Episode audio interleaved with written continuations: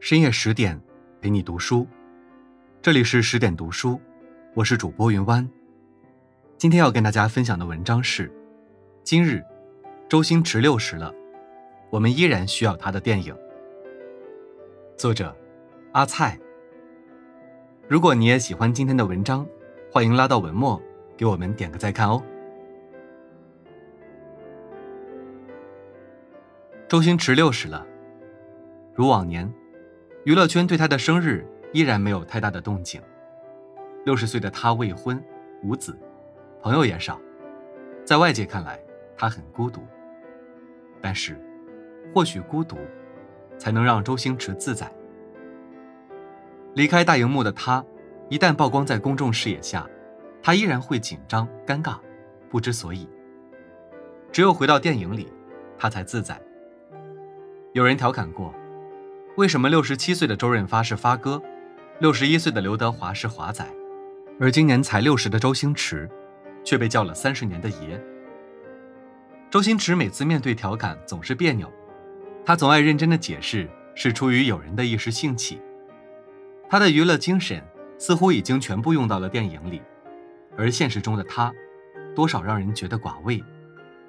这种性格上的反差一直伴随着他。假功夫。真演员。六十年前，周星驰出生在香港九龙的一个穷人区。这个穷人区，大概就是功夫里的猪笼寨。几年后，父母离异，周星驰跟着妈妈、姐姐、妹妹挤在那间小小的屋子里，睡着上下格子铺。自小不太爱说话的周星驰，总爱静静地透过家中的窗户，观察着屋外的世间百态。夫妻之间打闹，邻居之间互助。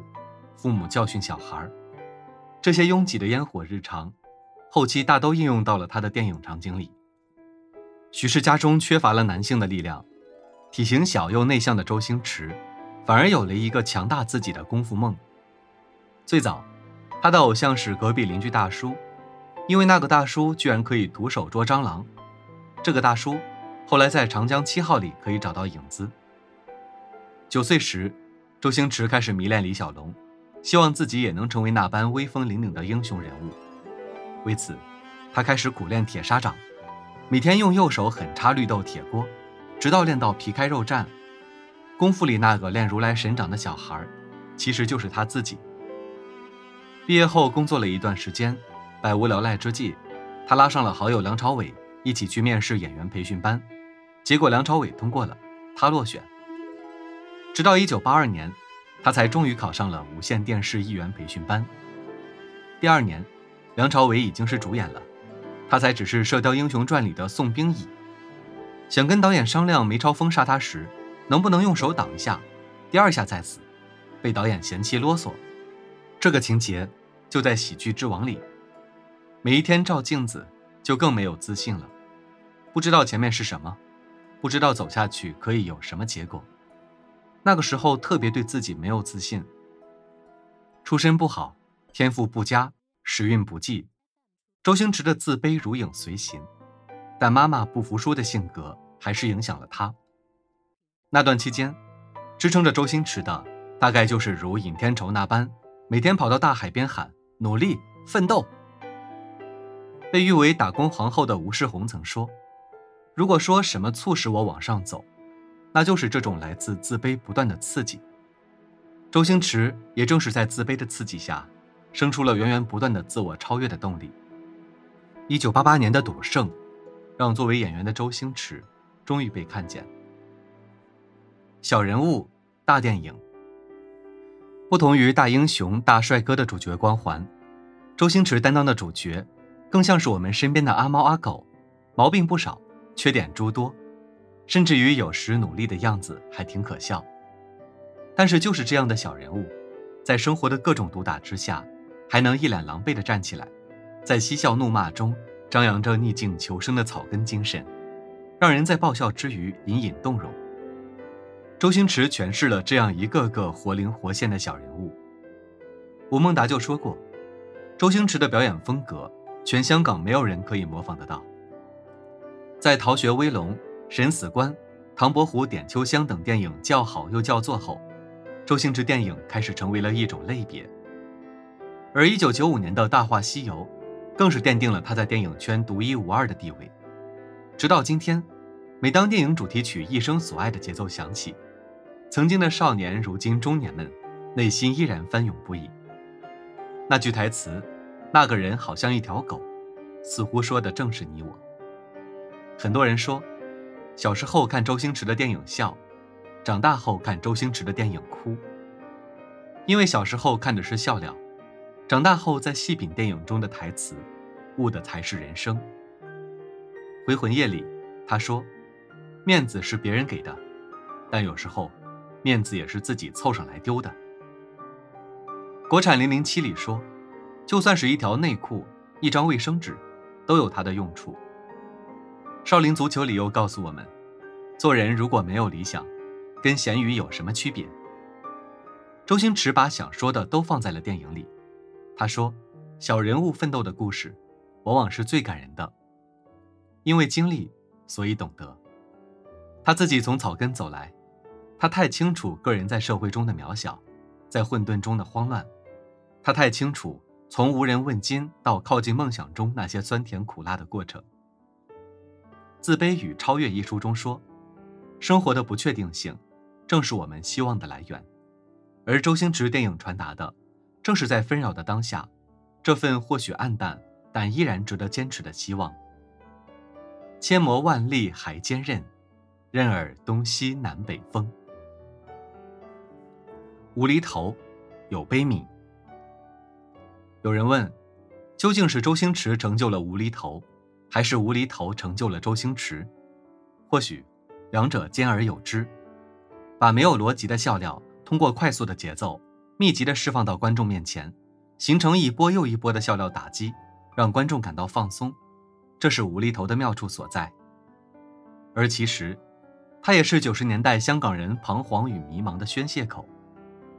随着周星驰越来越深入的参与到电影创作中，他更多的借用了无厘头喜剧的壳，装入了更深层次的思考与人文情怀的和。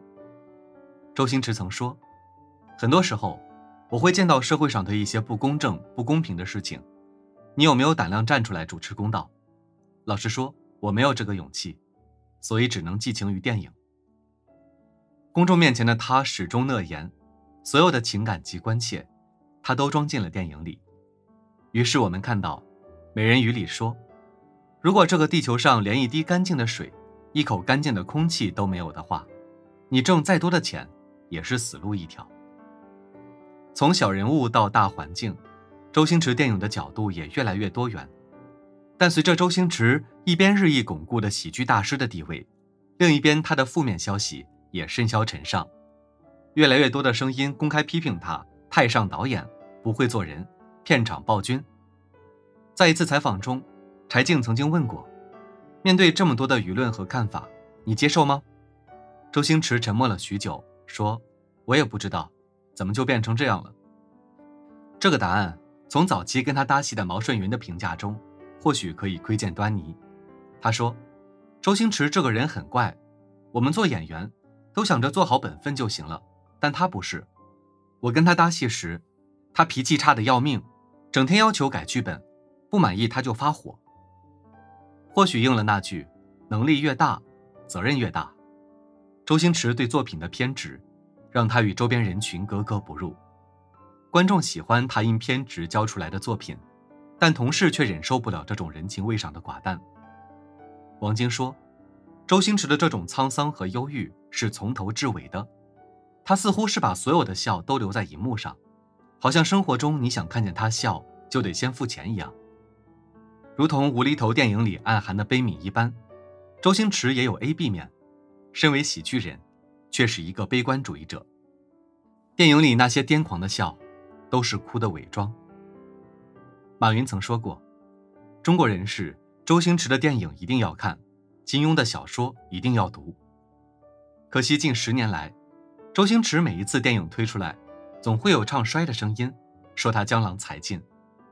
周星驰认真的回答：“我也恨自己能力不够，也不够聪明，想的事情也不够快。”我希望我可以再快一点，因为没有时间了。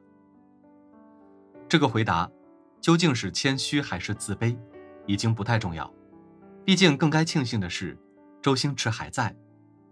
这个时代，我们依然需要周星驰的电影。无论是刚毕业的迷茫，还是人到中年的彷徨，我们依然需要从电影中汲取到小人物孤勇的光。正如《喜剧之王》里柳飘飘茫然地说：“前面一片漆黑，什么也看不到。”乐观的尹天仇说：“也不是，天亮之后会很美的。”朋友们，今晚的文章就分享到这里。更多美文，请继续关注十点读书，也欢迎把我们推荐给你的朋友和家人，一起在阅读里成为更好的自己。我是云湾，祝你晚安，好梦。